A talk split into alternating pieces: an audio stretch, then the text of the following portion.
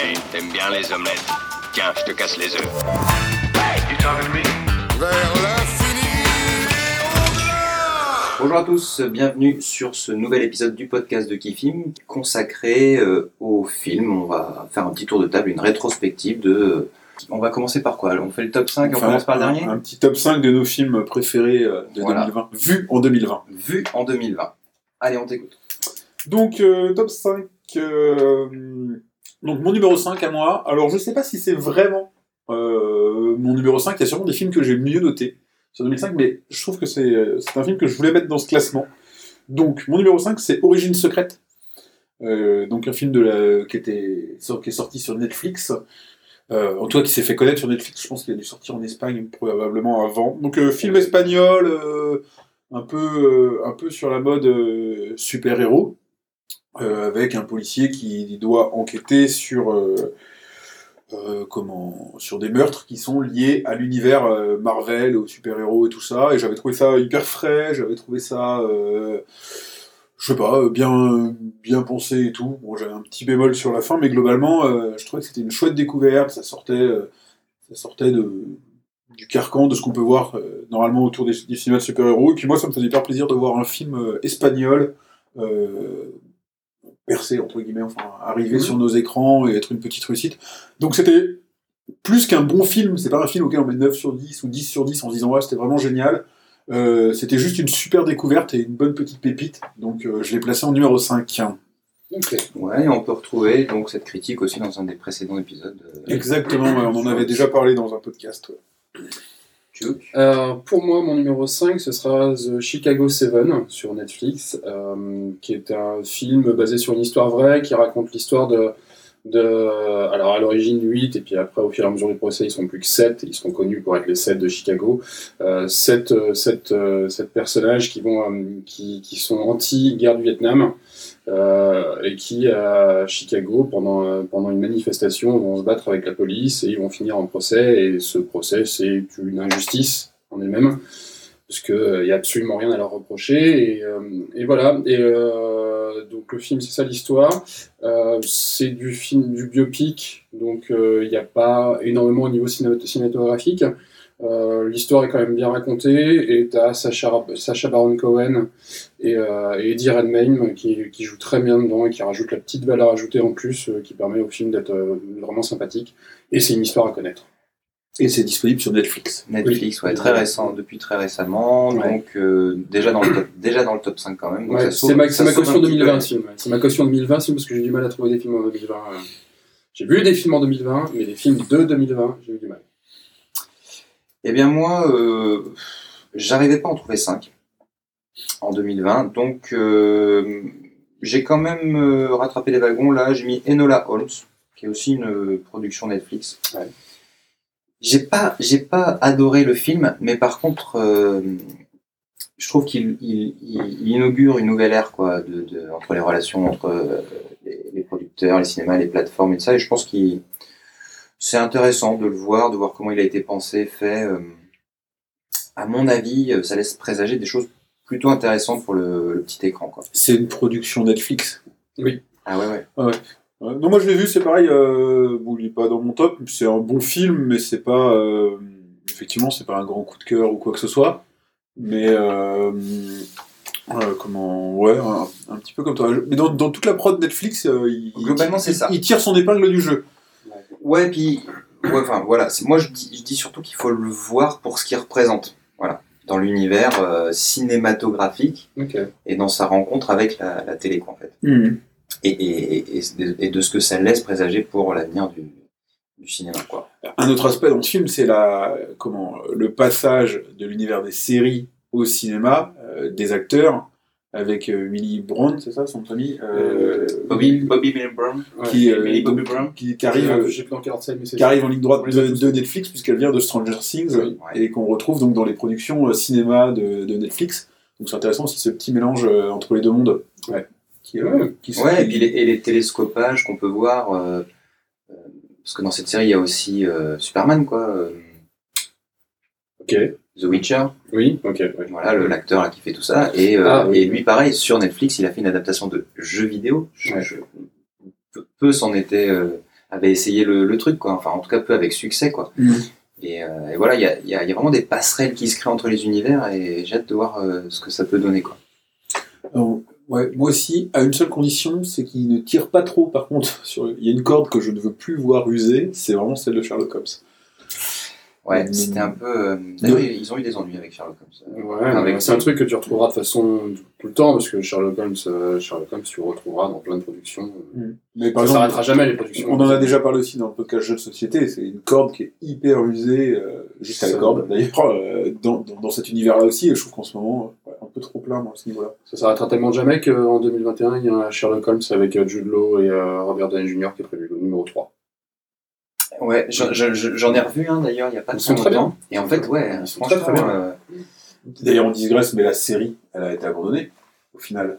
Euh, c'est avec, Avec, Benedict euh, Cumberbatch Cumberbatch et Martin Freeman euh, Oui, oui, je Parce que que... je sais qu'ils prenaient du retard de entre chaque... Là Ouais. Ils ont pris du, du retard entre chaque saison, en fait, de fait de la disponibilité de. Ils n'arrivaient pas à de réunir les batch, acteurs. là. Mais j'ai l'impression que c'est clairement tombé à l'eau parce qu'on n'en entend plus parler, quoi.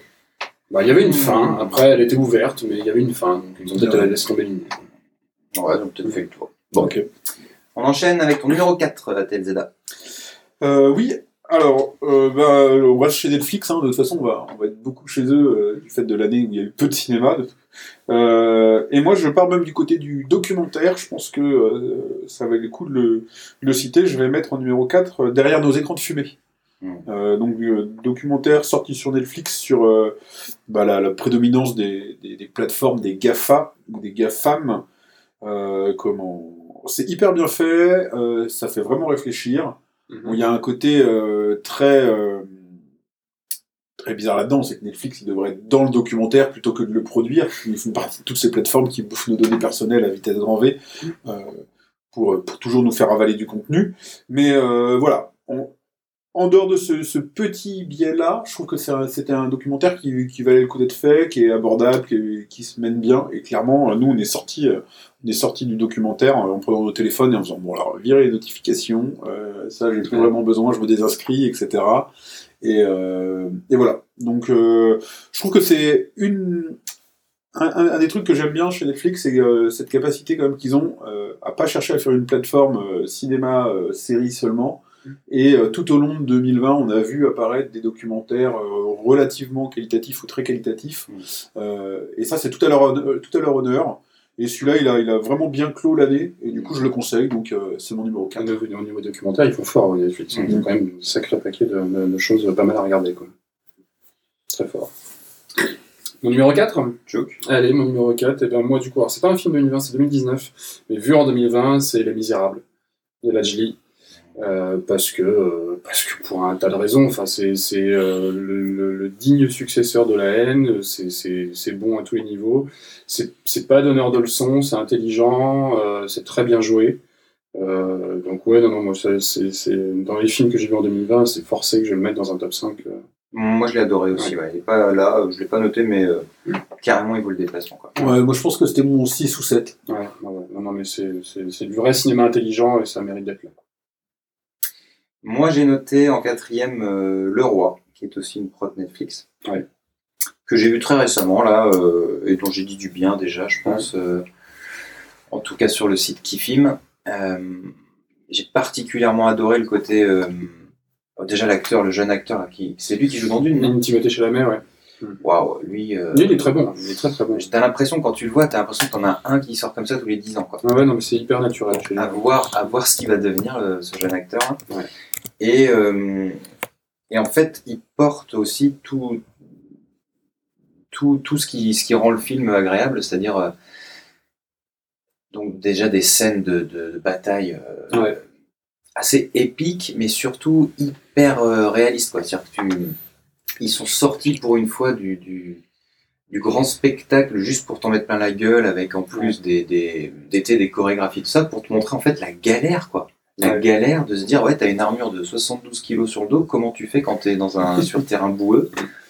Euh, C'est vraiment, franchement, moi j'ai beaucoup aimé le truc, quoi. Il y a une patine qui est pas mal ouais, dans le film. a- En plus, ouais, ouais, il y a, il y a une photo qui est sympa. Euh... Ouais, puis ça décroche pas, quoi. Je veux dire, il a réussi, ils arrivent à tenir leur truc tout du long. Euh, voilà, c'est pas trop long, pas trop court. Euh... Ouais. Il faut juste préciser, je pense que ce film, il faut le regarder sans s'attendre à, par contre, à- parce qu'il a été descendu pour ça, il faut pas s'attendre à une réalité historique, quoi. C'est très librement inspiré de la réalité, quoi. Et pourtant, Si c'est il fait y a descendre par pas certaines mal scènes d'historiens. qui sont sans doute plus réalistes que dans. euh, Ouais, mais il s'est fait descendre on par avait pas mal peur, d'historiens sur la véracité Ouais, globale voilà. du film. Mais moi, moi j'ai un peu descendu à cause de ça parce que c'est carrément des largeurs euh, qui sont prises, notamment avec le côté. Après, euh, oui. il a un côté très anti-français qui est un petit peu perturbant, je trouve, euh, où, où les Français passent vraiment pour des crétins dans le, dans le film. Donc ce parti pris un peu nationalité, nationalisme m'a gê- m'a gêné. parce que C'est le cas dans tous les films qui parlent de Ah bah, les Américains, entre les- anglais et français. Les Américains sont ouais, enfin là c'est quand même particulièrement mis en avant. hein. Euh, les, les, les Français ils violent, ils tuent, les Anglais ils font pas. Je euh, pense que c'est vraiment la civilisation contre les barbares et euh, du coup en termes de réalité historique c'est zéro quoi. C'est le genre de film où tu as deux manières de le juger. Tu as une manière où tu me dis, bah, moi, le problème du côté historique, ça m'emmerde et du coup, je descends le film.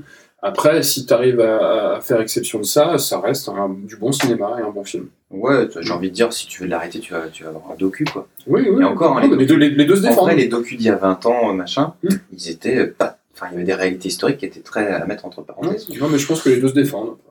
Ouais, après, euh, enfin, je suis pas complètement d'accord avec toi, euh, Juke, hein, je trouve que c'est pas euh, où on descend le film parce qu'on voulait l'historique, euh, ou on l'adore parce qu'on passe à côté. Je, pense que. Mais il y a deux manières de le voir. Moi, je pense qu'il y, a une- il y a quand même le fait que quand on présente un film comme, euh, comme relativement historique, on essaye d'ancrer un peu le truc dans le réel, et là, je trouve que vraiment, c'est biaisé. Donc, euh, donc voilà quoi. C'est un peu subjectif, mais. Bah, de toute façon, c'est un top, c'est subjectif. Ouais, Ton troisième, euh, Guillaume? Euh, ouais, alors bah du coup en fait je viens de, je viens de m'apercevoir que j'avais oublié un film dans mon top et, euh, et du coup bah mon troisième je vais, je suis obligé de mettre des ex parce que je suis obligé de parler de, de celui que j'avais oublié. Donc en numéro 3 avec un, avec un S, j'en ai deux, j'ai Jojo Rabbit Putain, il a copié sur ma feuille, c'est sûr. et et hors norme. Donc euh, qui n'ont euh, globalement euh, pas grand chose à voir. Donc Jojo Rabbit, on est sur l'histoire euh, d'un gamin allemand euh, pendant la Seconde Guerre mondiale qui va euh, bah, qui va découvrir que sa maman euh, cache une petite fille juive euh, dans leur euh, dans leur grenier. C'est euh, c'est très très proche d'un euh, comment de comment s'appelle? Vie est belle. de la vie est belle euh, dans le dans l'humour dans dans tout. Oui, dans la façon de dédramatiser un truc. euh. Mais, euh, mais moi, j'ai vraiment, vraiment adoré. euh, ça permet de rire. Enfin, je trouve ça génial. C'est un film allemand, il faut le savoir. Et je trouve ça déjà génial que les Allemands, ça y est, quelque part, sont rendus au moment où ils rigolent. Ils peuvent rigoler eux-mêmes de cette époque-là et faire des super productions sur le, sujet du, nazisme. C'est vraiment, c'est drôle, c'est humain, c'est bien réalisé. c'est hyper bien joué parce que les acteurs principaux sont comme des enfants. Euh, donc ça, c'est, ça frôle le sans faute pour Ouais, moi. ouais, c'est un ovni. euh, ouais, en plus, c'est un ovni, quoi. Je veux dire, t'as- tu as du mal à comparer Jojo Rabbit à un autre film, quoi. Bah, ouais, et puis enfin, je veux dire, euh, se moquer d'Hitler avec Hitler qui est un personnage euh, humoristique, euh, comme en- dans, le, dans le film, Mhm. c'est euh, c'est ça, ça rend le truc, euh, ça, ça sort des, des sentiers battus, quoi. Donc euh, en ça, il va plus loin que, que La vie est belle. Donc voilà, ça c'est, je pouvais vraiment ne pas le mettre. Et du coup, euh, mon ex aequo, hors norme, euh, alors c'est pas un chef-d'œuvre euh, technique du cinéma, mais je trouve que c'est un chef-d'œuvre humain, puisqu'on va, on va, on va suivre l'évolution de, de travailleurs sociaux en fait. hein. Euh, comment- je pense que ouais, tout, le monde, tout le monde voit à peu près de quoi on parle. Le film avec Cassel et René Ouais. Kateb, que- Et, euh, et pareil, euh, moi, ça a été un gros, gros coup de cœur sur cette année. Donc euh, là, c'est vraiment euh, Ouais, je suis d'accord. Pas l'impression du cinéma humain, quoi. C'est du cinéma humaniste, les deux, et, euh, et Faut les le deux voir, sont scotchants. qu'il faut les voir, en fait. Alors, norme, faut le voir comme misérable. Faut le voir, quoi. Ouais, c'est ça. T'as pas le droit de passer à côté, en fait. Et du coup, c'est mon, c'est mon top 3 aussi, moi, parce que, parce que le cinéma de Nakash et Toledano, c'est que ça, quoi. C'est que c'est du vrai humain, bien, ça, passe, ça fait du bien à regarder. C'est, euh, alors, c'est, c'est ce que tu disais, je suis d'accord, cinématographiquement, c'est pas. Ça révolutionne pas le cinéma, il n'y a pas des plans de dingue, il n'y a pas une photo de malade, euh, le jeu d'acteur est très bon, mais il n'est pas, voilà, il n'est pas, il est pas, il restera pas dans l'histoire pour un truc exceptionnel, mais c'est du très bon cinéma, et puis, puis c'est du cinéma qui fait du bien et bien fait. Alors, moi, euh, dans mon top 5, euh, en troisième position, j'ai prévu le cas Richard Joel. De Clint Eastwood. Ah oui, ok, j'ai pas vu celui-là. Euh, on est aussi sur un. Bon, C'est pas complètement un biopic, mais en tout cas, ça relate de faits euh, historiques qui sont avérés, euh, sans doute romancés un petit peu. euh, mais encore, mais j'ai l'impression ouais, que c'est marrant de retrouver dans nos tops des choses qui sont. En fait, je, je me- je m'en suis rendu compte qu'il y a très peu de grosses science-fiction. Cette année, il n'y en a pas eu énormément. Elles ont été repoussées. Elles ont... Il y a eu pas mal de petites choses sur Netflix, je pense. Ouais. Euh, si, il y en a quand même une grosse. qui arrivent là. là. Euh, donc voilà, le cas Richard Jewell, c'est l'histoire d'un, mec qui fait de la sécu, en fait, qui aimerait bien être flic, mais bon, qui n'arrive pas trop à passer les échelons, et qui, qui un, un jour de, je sais pas, le 4 juillet, mais c'est une grande fête nationale, euh, qui est, qui est censée euh, faire, le, faire la sécu sur un, un, petit, un petit festival. Et Les, là, les JO d'Atlanta. Ouais, mais c'est le village, voilà. C'est à côté, C'est le vois, village c'est le petit, voilà, c'est le- la petite fête à côté. Et là, il y a une bombe qui explose. Et euh, le gars, évidemment, n'y est pour rien, sauf que bah, le FBI et compagnie veulent absolument trouver euh, un coupable. Et euh, il y, a, y, y un faisceau d'indices qu'ils se créent, les mecs. Quoi. Soit ils soit ils, soit ils regardent pas plus loin, soit ils s'arrêtent là parce qu'il faut, il faut trouver quelqu'un. Il faut trouver un coupable pour la, pour la presse. Et ça tombe sur ce gars. Quoi. Et, euh, et franchement, c'est... euh, dé- déjà, ce mec qui joue euh, Richard Jewell, là, il est incroyable parce que quand je l'ai vu dans ce film, je me suis fait putain, il est trop bien casté le gars. quoi. C'est Ouais. vraiment, il est fait pour. Et après, je l'ai vu dans un autre film, dans un truc complètement barré. Ouais. Euh, et je me dis, ok, d'accord. Voilà le spectre de possibilités qu'il a. En fait, c'est un super acteur. Un, un mec un peu, avec un peu d'embonpoint, euh, pas très forcément euh, aidé par la nature et tout ça au départ. Pff, franchement, il est exceptionnel. Donc, euh, ouais, j'ai j'ai bien aimé ce film. Voilà. Je trouve ça euh, intéressant ce que tu dis. Je trouve ça cool de voir des acteurs euh, qui sortent un peu du, du moule euh, physique, euh, la nana canon, euh, le mec bien fait, machin et tout, et qui arrivent à rayonner malgré leur gueule atypique ou, ou leur physique atypique et à montrer que, enfin, il y a de la place pour ces gens-là aussi. Et ça, c'est Ouais, c'est ceux, ceux que tu as envie d'appeler les tronches. Tu sais, t'as des films comme ça. euh, Mm. que j'ai dans mon flop hein, d'ailleurs, mais ouais, qui sont castés parce que t'as des tronches. Je me faisais la réflexion l'autre jour où tu, je voyais un film de gangster, je sais pas trop quoi, et euh, t'en as un, son background, il était censé avoir fait ci, avoir fait ça, euh, et puis le gars, il y a rien qui se lit sur son visage. Le mec, il a pas un, un pet, il a pas un truc. Je veux dire, quand tu fais des métiers comme ça, tu t'es au moins pris Mm. des claques dans la gueule, t'as machin. Il y a un moment, c'est, il y a quelque chose d'écrit quoi. Il faut des aspérités. ouais. Et, euh, et des fois, ça marche pas du tout. Et en fait, je me demandais pendant tout le film, qu'est-ce qui fait que, que je rentre pas, quoi? Et au bout d'un moment, je me dis, mais en fait, c'est le gars, quoi. Le gars, il est en train de te raconter tout un truc qu'il a jamais fait, en fait. Ouais.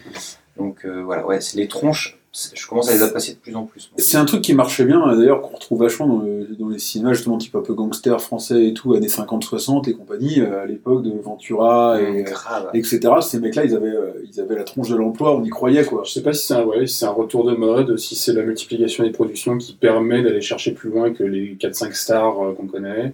Si c'est une volonté des, des, des, des boîtes de production de se dire ouais, on arrête un peu avec les stars parce que ça coûte une blinde et que les gens en ce moment ils ont envie de voir des gueules nouvelles. Après, ces mecs-là étaient des stars. Tu vois, les tontons flingueurs, je veux dire, il n'y en a pas un qui aurait posé en couverture de la redoute. Ouais. Mais Voilà, c'est ça. Non, c'est euh, c'est pas leur statut de star. Le, le, le c'était, ils avaient, ils avaient pas la gueule de l'emploi actuel. À l'époque, euh, peut-être, mais ils avaient, euh, ils avaient un charisme, ils avaient une tronche, en fait, exactement Bah, comme tu dis, quoi. euh, sans doute. Après, les autres de la Grande Vadrouille, euh, bon, un peu moins, quoi. Non, mais tu prends les tontons flingueurs. Ouais, t'en as quand même deux, trois là-dedans. euh, c'était- C'était pas des graveurs de mode. hein. Non, mais justement, c'était pas des gravures Ah, de bah, mode, c'est ce que je te dis. À part Mais ils- qui avait un peu de charisme. Non, mais ils ont, ils ont, ils ont le côté qui, Ouais. qui va bien, quoi. Ils ont une vraie tronche. Alors, on va enchaîner avec. euh, on rentre sur le. On a déjà dépassé le, le podium, on est au top 2. Ouais. Donc, euh, Ah bah là, je- ce sera quoi Et ben là, je pense encore qu'on va en avoir en commun, parce que mon numéro 2, c'est, alors c'est un film de fin 2019, mais que j'ai vu en 2020, c'est 1917. Euh, voilà, donc je pense que globalement tout le monde en a entendu parler. Hein. Euh, avec euh, ce, ce fameux euh, plan séquence plus ou moins complet du film, ce faux plan séquence. euh, Ce faux plan séquence, plan séquence complet. voilà, tout, tout le film est un plan séquence, c'est un faux plan séquence, mais tout le film a été monté comme un plan séquence. Donc euh, du coup, on est sur quelque chose euh, où au niveau, euh, enfin, au niveau de travail euh, cinématographique, euh, on en parlait tout à l'heure des films qui, qui- comme Hors Norme ou comme Origine secrète qui sont pas des chefs-d'œuvre cinématographiques mais qui percent quand même. Non là, il y a en- en plus un vrai travail cinématographique qui, est- qui rend le film exceptionnel, euh, une histoire qui tient super bien la, super bien la route, à La photo deux, trois, deux, trois détails près. Enfin, c'est pas comme, comme je disais tout à l'heure, pour moi c'est quasiment un sans faute, il n'y a, rien à acheter. Et surtout, mais quel plaisir de voir des, des films qui osent amener quelque chose de nouveau euh, et dire voilà, euh, alors le, le fait que ce soit un film de guerre, ça fait pas quelque chose de nouveau, c'est un film Mhm. qu'on a déjà vu, mais euh, d'ailleurs dans l'histoire, il est très proche d'un Il faut sauver le soldat Ryan. Je veux dire, c'est C'est la même chose. C'est pas, c'est pas, c'est- c'est pas sur ce point-là qu'il est différent, mais, mais il est voilà, c'est une autre vision du cinéma qui montre qu'on peut faire un cinéma différent, où il y a encore des, malgré les gros budgets, il y a encore des choses à faire, il y a de la place pour des gens qui ont, des idées et, euh, et des réalisateurs euh, de talent. Mmh. Eh ben, c'est mon top 2 aussi. Et, euh, après, moi, je comprends que certaines personnes peuvent préférer des films comme normes, par exemple, comme Les Misérables, etc. Chose. Mais, mais, mais euh, moi, je l'ai mis en top 2 parce que, parce que, parce que, parce qu'au niveau cinéma, oui, c'est, c'est, enfin, au niveau de la réalisation, de la photo, de la bande son, des acteurs, de tout, enfin, c'est, c'est, c'est à montrer dans toutes les écoles de cinéma. Et ben moi je l'avais mis dans mon, c'était mon top 1 et, euh, et mon top 2 lui c'était Jojo Rabbit donc euh, on en a déjà parlé. Mais c'est intéressant de voir quand même que mon top 1 et mon top 2 ce sont peut-être les deux seuls films que j'ai vus au cinéma. Ouais. Ah, t'as vu Jojo Rabbit au cinéma À l'Arvor, excellent cinéma hein, que, qui, qui se renouvelle donc. À Rennes, maintenant, voilà. À Rennes. euh, Ah ouais, donc on, on se recroise, euh, on se recroise pas mal. ouais. D'accord. Voilà, donc je vais vous laisser enchaîner sur votre, euh, votre meilleure réussite, votre meilleur souvenir cinématographique de l'année 2020. Ouais, alors bah, moi je triche euh, complètement. Encore. Complètement, parce que là c'est un film que j'ai vu en 2020, que j'aurais dû voir bien avant. Ça fait des, Ouais, mais c'est le jeu. Ça fait des On va, années. on va- on va voir si tu me bats parce que je triche aussi. Ça mais, fait euh, des années qu'il était dans ma liste de films à voir et euh, connaissant mon appétence pour le, le, le sujet de la guerre 39-45, c'est quasiment incroyable que je ne l'ai jamais vu avant. Mon top 1 pour 2020, c'est la liste de Schindler. Ah oui, tu nous avais dit que tu allais le voir, tiens, Voilà. dans un précédent podcast. Donc, euh, donc voilà, il, ça, fait, ça fait extrêmement longtemps que je devais le voir, je l'ai vu, et, euh, et voilà, ce qui devait arriver arriva, euh, c'est exceptionnel. euh, Et donc, c'est- Spielberg, grande époque. c'est- Ouais, ouais, exactement. C'est c'est- enfin, c'est poignant, c'est hyper bien réalisé, le choix du noir et blanc est hyper adéquat, c'est c'est hyper bien joué, c'est- t'as l'impression de quasiment regarder un documentaire, il n'y a, il y a pas de fausses notes, euh, je pense Spielberg, c'est un des, des géants du, du- Ouais. du siècle. qui s'est perdu un peu, je trouve, enfin à mon goût, hein, je, je, comprends- je comprends qu'on soit pas d'accord, qui s'est un peu perdu ces dernières années, mais à cette époque-là, à l'époque de de Schindler, Bah, moi c'est des, c'est des, c'est des Madeleines de Proust, moi, les films de Mmh. Spielberg. C'est peut-être euh, noyé dans, euh, dans le blockbuster américain, quoi. Non, il a pas, je trouve pas qu'il ait trop fait ça. Je pense qu'il essaye d'explorer plein de choses, euh, possible, ouais, ouais. Mais euh, et avec plus ou moins de, manque, de euh, réussite. Mais euh, En fait, il fait toujours des. Enfin, voilà, Il je- fait toujours je- des je vais- bons je vais, trucs, je quand vais même, essayer hein. d'étayer un peu ma critique, c'est qu'il fait toujours des bons films. Il n'y a pas le petit truc en plus qu'il y avait dans les E.T., dans, les, dans la liste de Schindler. Il y avait, un- il y avait un- un- une, une, une un- magie. un- ouais, il y avait une petite magie en plus qu'il n'y a plus, je trouve. ouais, c'est possible. Et c'est pour ça que du coup, je, je, je critique beaucoup les derniers films de, de Spielberg, c'est parce que c'est tout simplement de la déception. Il manque cette magie que je surkiffe de, de Spielberg. Pour moi, c'est un réalisateur de dingue et euh, il a fait des films incroyables, mais ces derniers temps, je, je le perds. Après, la liste de Schindler, t'es sûr, euh, tu es comme sur un de ses premiers films où il est euh, quasiment, euh, pas, pas connu, mais réalisateur-auteur, enfin, tu vois, il a, il, il a ses tripes, quoi. C'est enfin, c'est moins, euh, c'est moins le monstre sacré qu'il est devenu. Et, Ah, euh, puis c'est sur un quoi. sujet hyper touchy aussi. Mais justement, c'est une vraie réussite de Ouais. réussir à faire du, du Spielberg sur un cinéma euh, hyper touchy, quoi. Donc, euh, Ouais. donc voilà, top 1, euh, top 1, mais avec beaucoup, beaucoup de retard. Mais bon, si vous l'avez pas vu, euh, ne faites pas comme moi, rattrapez votre retard. En fait, pour moi, que plutôt. du coup, pour mon top 1, j'ai encore plus de retard que toi, parce que moi, c'est un film de 2000. Voilà, qui s'appelle, et qui en plus qui est pas connu du tout, qui s'appelle La légende du pianiste sur l'océan. Ouais, je, Euh, je vois l'affiche. Ouais, je vais vous faire le pitch vite fait. Et en fait, euh, l'histoire, c'est. La euh, liste de Schindler, c'est 93. hein, mais, Ouais, mais bon, ok. Je me, je me souviens plus d'ailleurs, mais je pensais, je pensais que t'étais plus jeune que ça, j'avais un doute. Mais bref, euh, donc le pitch de La légende du pianiste sur l'océan, c'est on est sur un, sur un, un paquebot transatlantique. Euh, un machiniste va trouver un, un bébé nouveau-né qui est abandonné quelque part dans une pièce. Et en fait, personne ne va réclamer et ils vont décider de, de- de l'élever sur le bateau et de l'appeler 1900.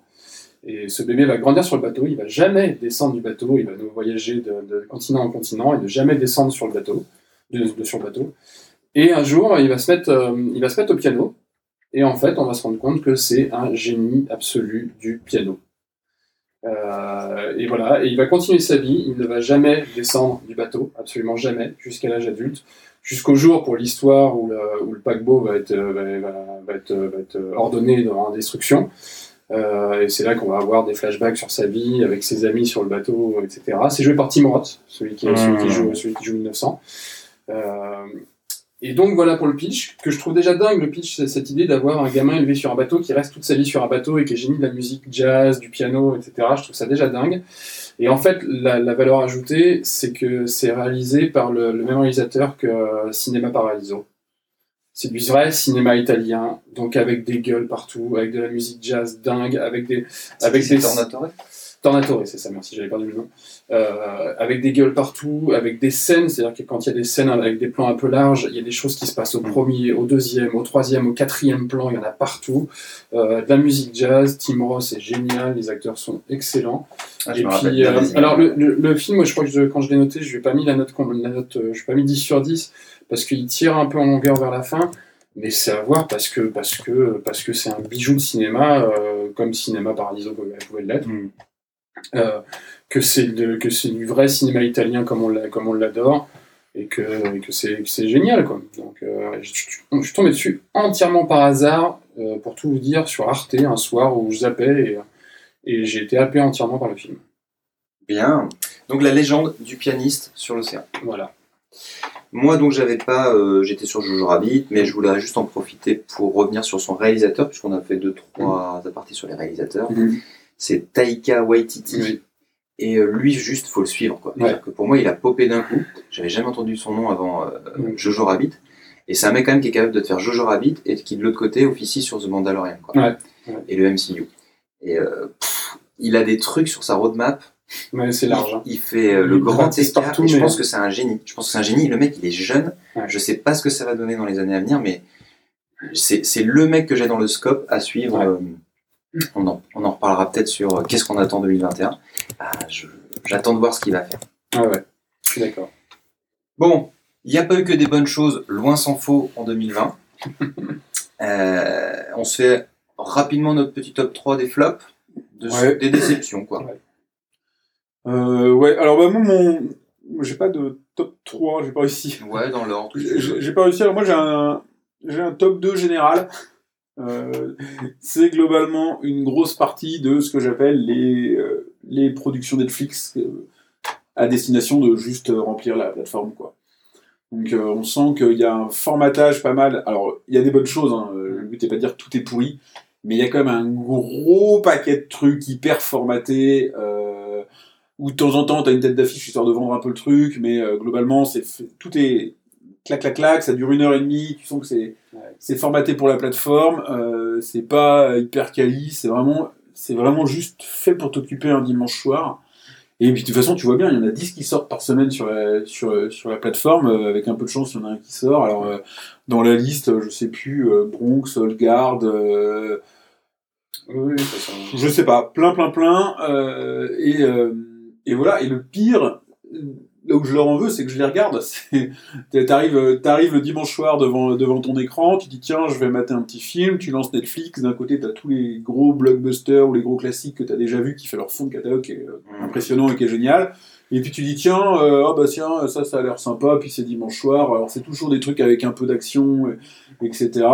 Et, euh, et donc voilà. Et, et dedans, il y a des bonnes surprises, puisque Origine Secrète, euh, c'en était une. Mais il y a tellement de trucs où tu sors de là en disant, mais, mais Ouais. pourquoi, quoi? Pourquoi? je pense qu'ils sont obligés pour faire vivre la plateforme, mais en plus- c'est un Oui, voilà, exactement c'est ça. un- C'est un peu vieux comme le monde, parce que c'est ce que disait Luc Besson à une époque. Il disait Je fais des taxis pour pouvoir faire un Léon à côté, quoi. Non, non, Alors, il s'est perdu en chemin quelque part après. Hein, mais mais, non, euh, il disait, je fais des, je fais des, des taxis et des compagnies pour pouvoir faire un, un Lucie à côté. oui, c'est là, là- là- là que ça marchait pas, en C'est fait. là, c'est là qu'il s'est paumé, mais, le- mais, la, mais la mathématique était toujours la même, c'est qu'il produisait des trucs faciles, rapidement vendus, pour pouvoir amasser de l'argent et faire un gros truc plus risqué à côté. Ouais, puis il faut pas oublier la logique aussi. C'est c'est pas toujours le réalisateur qui arrive qui a écrit un super film, un truc Ouais. machin qui veut le réaliser. Ah non, c'est de la commande.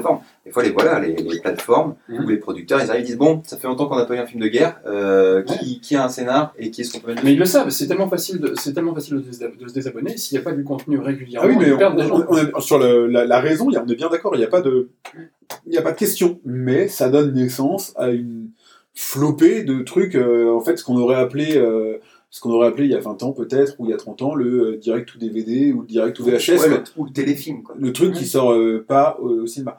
D'ailleurs, je vous invite à lire sur le sujet. euh, Il y a un truc assez intéressant sur le, le rapport euh, aux stars d'Hollywood et euh, aux plateformes. Avant, en fait, un film pouvait être bankable rien que pour son acteur ou euh, principal, et il y avait euh, voilà, il y avait les acteurs, tu mettais dans un film, c'était une réussite. Et là, euh, déjà, les experts ont, entre guillemets, ont eu mal à s'accorder sur euh, qui est vraiment la personne hyper bankable. Donc il y a quand même des noms qui reviennent avec Tom Hanks ou des, des choses comme ça, euh, George Clooney. Mais euh, ils disent voilà maintenant euh, qui est bankable euh, aujourd'hui, bah, c'est peut-être Netflix avant euh, avant l'acteur. Donc euh, et il y a des acteurs qui eux d'ailleurs décident euh, des acteurs bankable qui décident d'a- d'aller travailler que, que sur des films de, de plateforme et euh, quitte à signer des exclusivités. C'est la même chose avec les showrunners Oui. euh, de séries. Et cet article donc aborde, aborde tous ces sujets-là. Euh, c'est sur Le Monde. Euh, c'est une lecture hyper intéressante. Justement, ce rapport au- entre le cinéma, euh, les acteurs, les showrunners et les plateformes, c'est hyper Si tu intéressant. retrouves, tu pourras nous mettre le lien dans, Ouais, je mettrai le lien dans le, avec le podcast. dans la description. ouais. Donc, euh, en numéro 2, en général, parce qu'il y en a un que je mettrai quand même au-dessus du lot en flop, euh, en du- numéro 2, 3, euh, moi, toute la prod, de- enfin, toute, une grosse partie de cette prod Netflix, quand même, m'a gavé euh, au long de cette année. Ok. Année où, en plus, on était, euh, on a consommé, je pense, du, Mm. du Netflix. euh, Ce qui est Euh, peut-être aussi une de des raisons pour lesquelles ils, ils ont, ils ont apporté du contenu à gogo, parce que je serais curieux de voir s'il n'y a pas une accélération Ce, de ce- consommation. ce serait intéressant justement ouais, de, de savoir si tous ces films qui sont arrivés sur la plateforme cette année ont été. euh, quelle est leur vitesse de production? Est-ce qu'ils ont été produits en 2018, en 2019 ou en 2020 euh, Moi, j'ai une nouvelle façon de chercher hein, sur Netflix maintenant. Des fois, je, tu sais, je vais dans le truc de recherche, je tape trois lettres au hasard euh, pour qu'ils me sortent des trucs que j'ai jamais Ah, vus. qui, qui sortent de la page d'accueil. euh, Ouais, il faut sortir des recommandations quoi. Bah ouais. Mm. Et en fait, tu, tu dis, ah ouais, parce que sinon, sinon c'est Ouais, insupportable. Mais en vrai, bon, alors je dis pas que tu tombes sur des pépites de ouf, parce que sinon, ils te les, ils, ils te les feraient remonter. Ouais. Mais, mais quand même, des fois, tu dis, ah ouais, il y a ça, Ouais. c'est cool. C'est vrai que la page d'accueil est un peu tout le temps la même et du coup euh, tu tournes en boucle. ouais. Et puis surtout que dans toutes les catégories, catégories de films qui te, qui te présentent reviennent euh, les mêmes films en boucle. Ouais, en plus. seulement il y avait un site Dans qui action, dans a fantastique, dans fiction, t'as les mêmes, c'est chiant. Quoi. Venez sur Kiffim, on vous conseillera des films. Alors, Alors. ton autre déception Ah, mon autre déception, bah, c'est un film Netflix. Tiens. mais euh, mais celui-là, euh, donc euh, réalisateur connu, acteur connu, euh, synopsis hyper euh, tentant. Donc euh, c'est Da Five Blood Ah de, Spike Lee, euh, donc qui euh, qui est l'histoire bah, de, de, de papy un peu euh, oui de papy maintenant euh, afro-américains qui vont retourner au Vietnam, euh, soi-disant re- pour retrouver la, la dépouille de leur, leur pote tombé euh, au combat à l'époque, et en même temps, euh, vu qu'en fait ils avaient un peu chouré euh, un, gros, un gros paquet de fric à l'époque, en même temps que récupérer la, la dépouille du mec, ramener le pognon quoi. Et j'ai trouvé le synopsis hyper cool. Euh, j'ai trouvé qu'il y avait un vrai sujet, donc des acteurs américains un peu char- charismatiques, machin, et tout. Euh, Je me dis, putain, il y a, moyen de faire quelque chose, quoi, vraiment. Et j'avais hâte de le voir, celui-là. Putain, mais quelle déception. Et là, c'est pas Netflix, hein. Spike Lee, il, euh, il a complètement raté son truc. Moi, j'ai toujours été déçu par Spike Lee. Enfin, c'est pas que j'étais déçu, c'est que je comprends pas. Non, mais j'ai, ça me touche pas, son cinéma. Alors il y a des films qui- peuvent ne pas toucher, mais il y a Jungle, Jungle Fever, euh, la 25e heure, c'est des. Ouais, c'est alors là, euh, déjà, ça sait pas quel pied danser. Des fois, c'est plus ou moins comique, il y a des fois, c'est de l'aventure, il y a des fois, des, c'est du. Et puis, alors, les- c'est, et puis c'est débile, quoi. Enfin, je veux dire, t'as des facilités dans le film. Les mecs, ils vont chercher un trésor qu'ils ont euh, plus ou moins perdu dans une forêt, euh, comme en, au Vietnam il y a 50 ans. Euh, t'as une demi-heure de péripéties pour qu'ils mettent en branle, en branle leur expédition, qu'ils arrivent là-bas, qu'ils trouvent un guide, machin, tout ça, c'est compliqué, ok, pas de problème et tout. Et euh, rendus dans, la désert, dans le désert, ils savent même pas, donc ils savent qu'ils ont enterré le truc pas loin d'un avion qui s'est craché, qui justement transportait le, le- Pratique. le- le fric, un truc comme ça. Quoi. Donc ils cherchent une carcasse d'avion. Donc tu te dis, bon, ça va. C'est sur l'île. Donc globalement, ils sont incapables de trouver la carcasse d'avion. Par contre, euh, en marchant dans la forêt, ils trébuchent sur le trésor. Bon, il cherchait quand même au bon endroit. Ouais, mais du coup, t'es là, t'es fait. Hein mais, mais pas du tout, quoi. Non, mais alors attention, parce que là, bon, effectivement, t'attaques un truc où Non, mais niveau- les incohérences, Bah, en fait, t'as en fait, t'as pas de scénario, tout simplement. c'est soit ça, soit ça te mine le truc, soit tu passes au-dessus. Mais là, tu peux pas, en fait, parce que euh, du coup, après, globalement, ils trouvent euh, par hasard. Mais en fait, ils vont trouver par hasard le trésor, ils vont trouver par hasard le cadavre de leur pote, par hasard, ils vont trouver l'avion. Enfin, Ouais, très Deus Ex Machina euh, de trop, quoi. là, là, en fait, il n'y a, pas de cohérence. euh, donc, tu, tu sens qu'il y a plein d'ingrédients qui ont été amenés, et puis le mec qui a mélangé le tout, il s'est raté. Quoi. Eh ben, il faut que Spike Lee reste à New York. Donc, celui-là. Euh, Ouais, ouais, voilà. Des fois, la vie, c'est Il a, ton je pense qu'il a, a- a- peut-être la même maladie que Woody Allen, quoi. C'est que New York, il est excellent et en dehors, il n'y arrive pas, quoi. ouais. Donc, celui-là, bah, passer à côté, en tout cas. Là, c'est vraiment celui qui m'a le Five plus déçu. Blood. Ok. Malgré un synopsis vraiment sympa. Alors, flop, toi, Joke Ah, j'en ai trois, j'en ai même quatre, mais il y en a un que j'ai sorti parce que bon, c'était pas obligatoire. J'en ai trois, je vais faire rapide. Je- en numéro 3, j'ai mis Midway, que j'ai vu en 2020 Mmh, parce que Carrément, j'aurais pu le mettre. Ouais. Carrément, j'ai été parce que c'est nul quoi. Ah, Enfin, c'est nul. c'est- c'est du blockbuster nul. Nul. Complètement Il n'y a d'accord. pas de scénario. J'aime pas dire ça parce que Ouais. Oui, t'es plus généralement plus plus sympa que moi sur sur pour juger les bah, films. bien essayer d'être nuancé, mais Ouais, ouais, ouais. là pour une fois, je, enfin, je veux dire qui, qui on est quoi. Il y pour a rien, mais franchement, Il n'y a pas de scénario, c'est joué par des portes, euh, enfin c'est euh, c'est- c'est incroyable quoi. Il y a Ed Skrein là, qui, euh, qui pendant tout le film fronce les sourcils, mais à tel, enfin, il- Ouais, ça sert à rien quoi. ça. Ça sert à rien à certains moments, mais il est quand même en train de froncer les sourcils quoi. Passe- Passe-moi le sel, pourquoi tu fais la gueule quand je te demande le sel quoi. Mais c'est euh, voilà, donc il y a rien, il y a rien dans ce film, et c'est pourtant une énorme production. J'en ai pas entendu parler. Ouais, je suis d'accord. Bah voilà.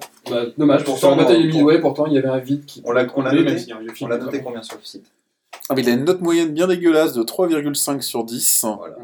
Et euh, vous y avez tous les deux participé, puisqu'effectivement, euh, Juke, tu l'as mis, tu l'as noté 4 et J'ai mis quatre. Madgeek, tu l'as noté 3. Ouais, j'ai- même été sympathe là pour Ah, le coup, ouais, vois. parce que franchement il mérite même pas quatre. Ouais, passer le chemin. Quoi. Il y a Ouais. autre chose en film de guerre. ouais. Grave. Euh, en deux, j'ai mis balle perdue. Parce que Ah, bah, ah on, ouais. va, on va rejoindre ta critique de tout à l'heure. C'est que voilà, pour moi, c'est de la prod euh, vite fait, pas très bien fait, pas très intéressante, pas de dialogue, pas de, Pas de scénar. pas de scénar. enfin, c'est juste, alors, on met deux, trois acteurs connus avec des bagnoles modifiées, puis quelques armes, et puis hop, ça fait un film. Quoi. Exactement. Et puis il y a une ou deux scènes voilà, où il y a eu une petite originalité. Le mec a dû dire que ça ferait son. son Ouais, kick, ouais, son mais piquant. pour moi, ça suffit pas. Pour moi, c'est raté. Tu vois, je l'avais oublié, je l'ai vu, je l'ai saqué aussi. Ouais. Ouais, voilà. Non, ça, c'était pas terrible. Et en 1, eh ben, un des que j'ai vu il y a pas longtemps et qui est du 2020, Bronx. Parce que. Alors, je sais que. Je me suis même fait insulter sur Twitter. Euh, je sais que je n'aime pas Olivier Marshall, mais je regarde le film en essayant d'avoir l'esprit à peu près ouvert. Ouais, je pense que t'as raté quand même.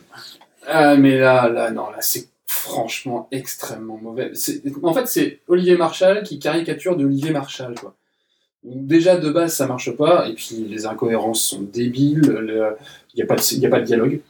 Il n'y a absolument pas de dialogue. Absolument tous les dialogues peuvent être résumés euh, par deux mecs qui s'insultent en disant c'est moi le plus fort connard, quoi. C'est c'est grosso merdo tous les Ah, c'est presque un docu du coup sur les flics. voilà. Oh, Voilà. euh, Enfin, c'est c'est mal joué. Combien je lui ai mis moi Je regarde. Pas d'intérêt. Bronx. J'ai détesté. J'ai pour moi Moi j'ai pas j'ai d'intérêt. failli, voilà. J'ai failli me dire, ah, c'est peut-être encore un truc qui va me faire aimer le cinéma français. Ah, tu l'as mieux noté que moi. Ouais, j'ai mis 6. T'as mis 7. J'ai Ah mis ouais. 6. Ouais, j'ai mis 7 parce que je trouvais qu'il n'y avait pas de trop grosses fausses notes dans ce que le mec a essayé de faire. C'est-à-dire qu'en fait, le mec est au niveau de ce qu'il essaie de faire. Je pense. Et voilà. Et je pense qu'il essaye pas de faire un truc euh, de ouf. Sincèrement, il n'y Ouais, a, je pas- il y a parle- pas de dialogue, il n'y a pas de scénario, il n'y a pas de photo.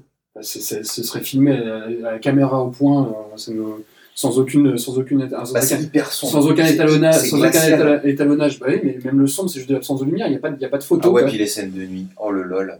Oh, le- les, en fait- les acteurs sont, enfin, ils, mettent Caris là-dedans parce que ça va faire venir, faire venir les 3-4 jeunes qui l'aiment bien, alors que le mec joue comme une brique. Ah ouais, ça c'est vrai. ouais. stop quoi. Non, faut le mettre en portier ou en mec de la sécu ou un truc comme ça. Moi, je pense vraiment, ma conclusion sur ce genre de film, c'est euh, vous voulez voir des films de gangsters, machin, Mm. allez taper dans le cinéma d'il y a 50 ans. Mais oui, mais oui, c'est Il y a des chefs-d'œuvre. Et pas juste parce que Ouais, vieux c'est mieux. Pas quoi. la même chose. Non, On est c'est meilleur, c'est meilleur au niveau scénario, c'est meilleur au niveau jeu, c'est meilleur au niveau dialogue. Et pourtant, je, je suis pas un fan de absolument tout Alors le oui, avant. quoi. alors oui, t'auras pas de chorégraphie du mec qui fait paf, clac, avec le gun, machin, tout mais Après, il faut voir, il faut aussi se poser la question de que, qui est la cible, est-ce qu'on est la, est-ce qu'on est la cible ou pas quoi. Moi, je te rejoins. euh, c'est clairement pas un grand film. Moi, Marshall, euh, je le connais quasiment pas. Enfin, je m'en fous. Je suis incapable de dire ce qu'il a fait à part ce truc-là, quoi. Donc, je j'ai pas cette vision. euh, il fait toujours ça et ça ressemble à ça. J'ai trouvé que je me suis dit effectivement, à mon avis, ils ont fait ce qu'ils voulaient faire. Donc, euh, ils ont pas raté dans ce genre-là.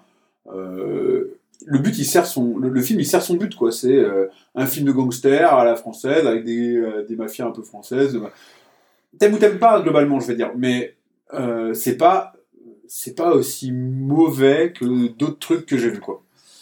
Donc euh, voilà, je l'ai sauvé. Alors, Peut-être peut-être- peut, peut-être que 6, alors 7, je trouve ça Non, vraiment mais il y a généreux. peut-être une Peut-être- vraie peut-être- différence. Il y a peut-être une vraie différence entre les films mauvais où c'est tellement mauvais qu'à un moment t'as envie de se zapper. Et en vrai, il y en a. un. Je veux dire, là, j'ai essayé de regarder Safari, excuse-moi, mais euh, non, mais j'avais pas d'essayer là, j'ai 8 minutes, j'ai pas pu, j'ai pas pu aller plus loin, quoi. Et pourtant, je- j'essaye d'aller vers le cinéma français. Et puis, il y a ceux-là, où il y a une petite partie de toi où, tu- où vraiment tu critiques, tu vois, tu vois la merde, mais tu dis, bon, allez, ça se laisse regarder. Le- ce ça se laisse regarder, c'est ce monde entre les deux. Bon. Effectivement, moi, je, en vrai, je suis allé jusqu'au bout du film. Ouais, moi Voilà. aussi. Malheureusement, Voilà. j'aurais bien voulu ne pas voir les trois dernières minutes. Voilà, les trois dernières minutes sont, sont de ouf. La, la scène d'intro et la scène de Alors, fin. Jean-Michel, il nous manque 8 minutes sur le film là, pour être rentable. Euh, Qu'est-ce que tu peux la, faire? même, même la scène d'intro, la scène d'intro, elle est ridicule, quoi. C'est vraiment ridicule. Oui, elle est, elle est pas, elle est pas Ouais. bonne non plus. Elle est pas bonne non plus. Bon, Donc après, peut-être que le truc, oui, c'est de pas connaître Olivier Marchal, et du coup, tu te rends pas compte que c'est le sixième film exactement pareil qu'il fait, quoi. Et donc, de ton moi, côté, euh, Magnick, moi, pas de vrai flop. euh, voilà, on n'est pas non plus un grand critique, euh, machin, mais les trucs où, que j'ai que j'ai pas rencontrés et où visiblement il y avait eu il y avait eu de l'attente, notamment de ma part, machin, c'est Vivarium qui m'a laissé complètement euh, quoi. C'est-à-dire que j'ai- cru que je rentrais dedans, j'ai cru que ça commençait à dire un truc intéressant, j'ai cru que ça m'amenait quelque part, et puis, et puis en fait ça n'amène nulle part. Enfin pour moi. Donc je, Passé sous mes radars, celui-là. Vraiment beaucoup. Alors que bon, petit casting sympa. c'était euh, sur Netflix? pitch euh, Vivarium, non, je pense pas. Petit pitch, voilà. Puis, bon, il y avait un peu de tout, et puis en même temps, il y a quelque chose qui marche euh, terriblement pas pour moi. Et puis, euh, même si il y a une, même si j'ai pas passé un mauvais moment avec véritable prouesse technique, je me suis quand même un petit peu, j'ai, j'ai quand même, je suis quand même un peu passé à côté de Tenet. C'est-à-dire que là où on disait tout à l'heure, euh, moi je fais partie de ceux qui acceptent les incohérences globalement.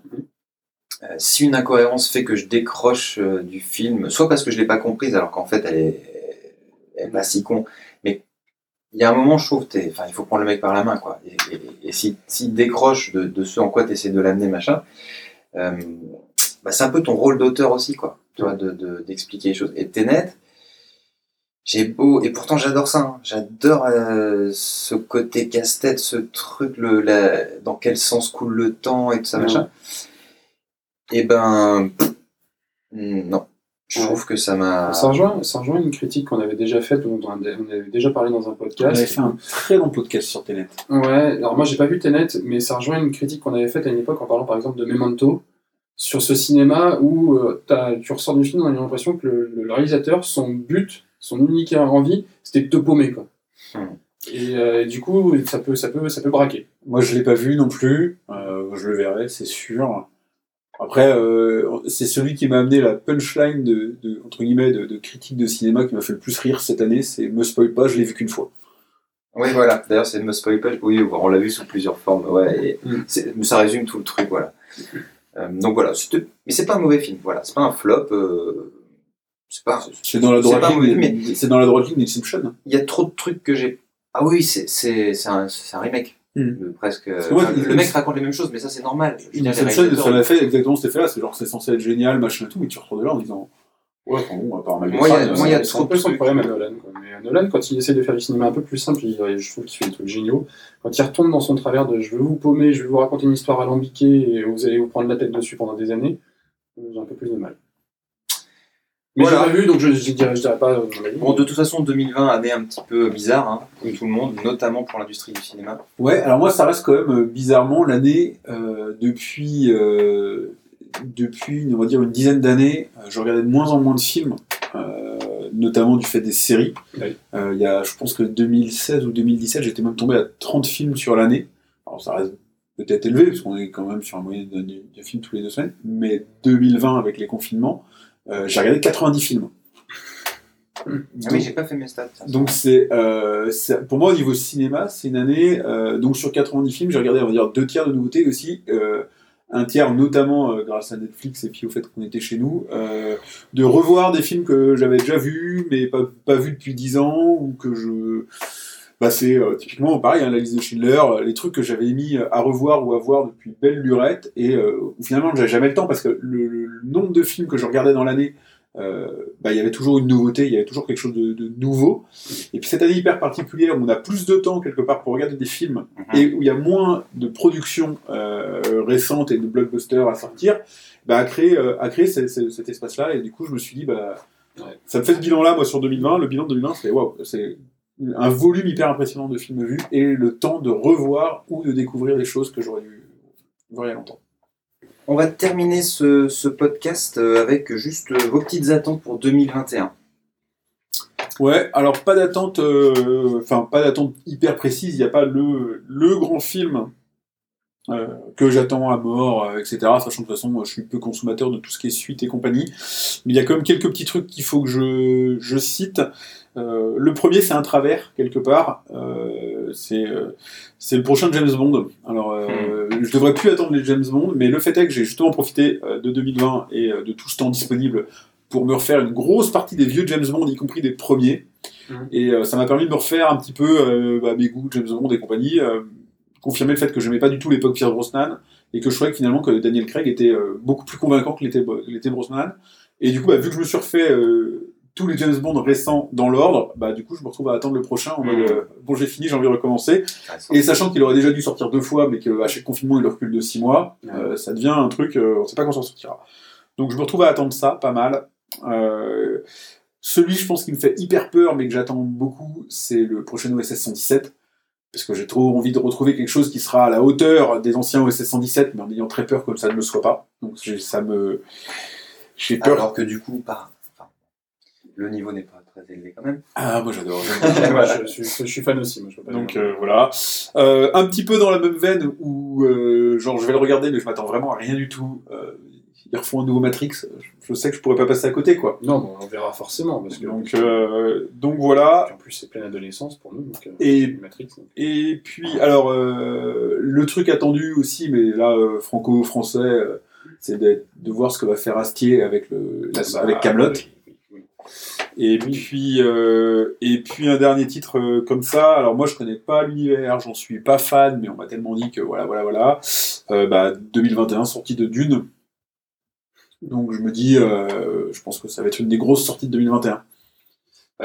Mais bah, en fait, oui, t'as as repris ce que je pense, ce que j'attends aussi moi 2021, d'une parce que Villeneuve, parce que Villeneuve, moi je dis pour l'instant, il s'est jamais raté quand il a fait un film. Donc, euh, donc ce sera à voir. Euh, dans les suites, euh, dans les suites Madeleine de Proust, il y aura SOS Fantôme l'héritage. Ouais, alors là, vu que j'étais Ah. là pour le coup, alors j'en ai lu du bien un peu par-ci par-là pendant. euh, Bah, en fait, Mais le dernier, la reprise là, avec les meufs, c'était tellement non, catastrophique. voilà. que- euh, SOS Fantôme, alors c'est pas Ah parce ouais. que c'était avec des meufs, mais c'était parce que le film était pas bon. c'était- Ouais, ça aurait Oui, été- ah oui. des mecs, ça aurait été des Ah oui, non, non, c'était, c'était, oui, non, Ouais, rien à voir avec le fait que ce soit des, des pour être- femmes. C'est pour être juste tout à fait clair. Mais là, en fait, sur SOS Fantôme, l'héritage, c'est que t'as quand même le fils de. T'as Jason Reitman, qui est le fils des anciens, de l'ancien réalisateur des, des, des premiers SOS Fantômes. Euh, il y Ça a veut rien dire. hein, Non, le- mais ça le veut film- rien dire. Non, non, le mais fils c'est- de Will Smith, il est mauvais. hein. Non, mais c'est vrai. Ça... euh, pff, hum, Ouais, il, a quand même fait, il a quand même fait Juno, hein, Jason Reitman. Donc c'est pas un manche non plus. Non, mais pas le fils de Will Smith. Euh, Il y, a, il y, a Bill Mu- il y a Bill Murray, il y a, il y, a, il y, a, il y a tout le monde. Quoi. Je, je crois que juste ce qui manque, c'est euh, celui qui jouait euh, celui qui jouait Harold Ramis, qui est décédé du coup, et, euh, et celui qui jouait le comptable, dont j'ai vu Rick Moranis, qui, qui est pas présent. Sinon tout le monde est là. Il y a même il y a même Sigourney Weaver. Donc je pense qu'il y a, je sais pas, si ça veut ça veut pas dire que ce sera bien. Il y a une envie en tout cas de faire bien. Quoi. Après, il faut se méfier, hein, parce que si tu prends rétrospect- rétrospectivement euh, la carrière de Bill Murray, elle est composée d'un paquet de navets et de films qui Ah, sont. ouais, donc, on Ce mec, il s'est construit, une- construit aura sur des navets. Hein. C'est le personnage. euh, Oui. Bah ouais, mais quand t'es capable d'autodérision, de, de, de, rendre, de rendre un navet euh, kitsch et non pas juste un navet machin, euh, quand tu le fais avec classe, avec le Ouais, flex, puis, le et truc. puis, et puis les cultes, un tas d'autres trucs. Quoi. Non, mais les cultes de euh, par sa vie, je pense, c'est vraiment, c'est des films non, non, il a aussi, non, non, il a aussi des films. Non, mais il a, il a des films, mais il a, il a, il a clairement pas une cinématographie qui est Et puis, et puis sur SOS Fantôme, il a, il a vraiment tellement traîné la patte pour, pour rentrer dans le projet que peut-être que ça veut dire qu'ils se sont fait chier à faire un truc pas trop mal. Peut-être que ça veut dire qu'ils se sont fait chier à faire un putain de gros chèque. Oh, je suis pas Peut-être, sûr, mais hein, des fois, euh, des fois, il faut un gros chèque pour un bon film, on verra. Ouais, mais, euh, non, mais clairement, euh, je l'avais vu aussi, hein, je l'avais pas mis dans ma liste parce que moi, j'en ai. Pour le coup, j'en ai encore plus peur que les autres. Mais, euh, ouais. Pourquoi pas Moi, ce qui m'intéresse, ce que j'attends en 2021, bon, eff- effectivement, euh, comme tout le monde, hein, d'une Matrix, euh, tous les gros trucs, euh, surtout qui. D'une- Ouais. D'une, euh, je suis arrivé dessus vachement tard, mais bon. Euh, non, là, ce que j'attends, moi, ce que- celui que j'attends le plus, hein, c'est celui de cette fin d'année, c'est Soul, mais je pense que je le verrai qu'en 2021. Niveau Pixar. Ah oui. Ça, ouais, sur Disney. Ouais, je pense que je vais. Enfin, je suis public, quoi. Je pense que Ouais. je vais. Je pense que je vais adorer dans l'univers du jazz. euh, là. Voilà, Enfin, si encore une fois ils arrivent à faire un truc comme d'habitude, un truc qui est nouveau, qui, que t'as jamais vu, que, que- Enfin, je trouve que voilà, ils remplissent vraiment des cases euh, que j'adore. Moi, je veux dire que Disney, le- le- leur flopée d'annonces sur 2021 euh, m'a fait, euh, enfin 2021 et à suivre, m'a fait tout mettre dans le même sac. Et je, ne- je n'en peux plus des annonces de Disney, et du coup, je- il devait être noyé dans la masse. Mais euh, les suites, les forks, les trucs et les machins, moi, les annonces de Disney, euh, pff, Ouais, ouais, surtout MCU. Quoi. le tri. C'est que ça, Oui. ça, revient à la discussion qu'on avait tout à l'heure. Ouais. C'est- C'est du volume pour faire vivre la plateforme, et puis après, bah, tu fais le Moi, j'attends carrément euh, Wonder Woman 84. hein. C'est c'est peut-être le seul qui me tente.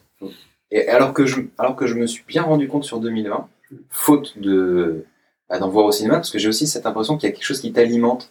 C'est-à-dire que je me suis plusieurs fois en 2020 dit oh, j'ai pas trop envie de voir un film de super-héros. Tu vois, j'ai l'impression que j'en avais plus l'envie, quoi. Ah bah, Et, quand ils ont fait leurs grosses annonces, machin, sur toutes les sorties, machin, je me suis dit, tu sais, c'est un peu comme les soldes. Je me suis dit, ça m'intéresse plus presque. Ah, moi, ça m'intéresse. Mais voilà, j'ai vu le teasing, de, le teaser de, de, de, De War- Saul. de Wonder Woman. Ah, de- Et ben bon, bah quand même, il y a quand même plein de trucs qui m'ont plu dans, dedans, quoi. Donc euh, voilà.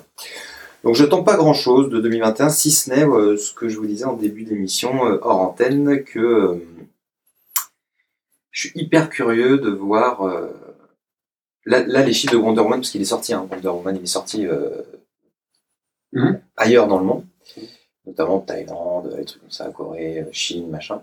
Et euh, c'est un flop. Ah. C'est un gros flop. Euh, Là où ils pensaient faire 40 millions de dollars sur la première semaine, ils en ont fait 18, je crois.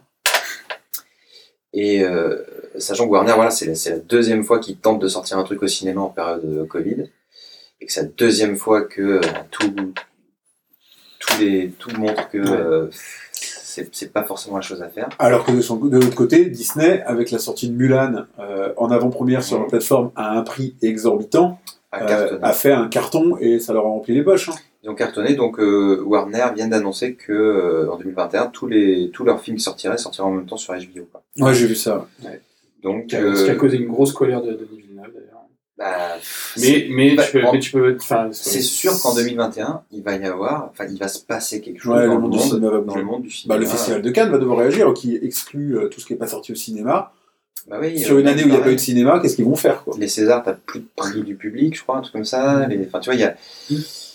Bah voilà, il y a quelque chose qui se réinvente et euh, je pense qu'en 2021, on va, on va être témoin de ça, quoi. Mais d'ailleurs, on en parlait tout à l'heure euh, avec James Bond. Le, James Bond, prochain James Bond, qui a été reculé déjà deux ou trois fois à cause, à cause des différents confinements, euh, ils sont rentrés en discussion avec des plateformes euh, pour le sortir au final sur plateforme en avant-première. Par contre, les montants demandés, je crois que c'est pas arrivé à la conclusion. Je me demande s'ils n'ont pas demandé 6 milliards, quelque chose comme ça à Netflix. Un truc dans le genre, quoi. Donc, euh, le montant, il est. en même temps, tu te rends quoi. compte, tu sortirais le James Bond, nouveau James Bond sur Netflix.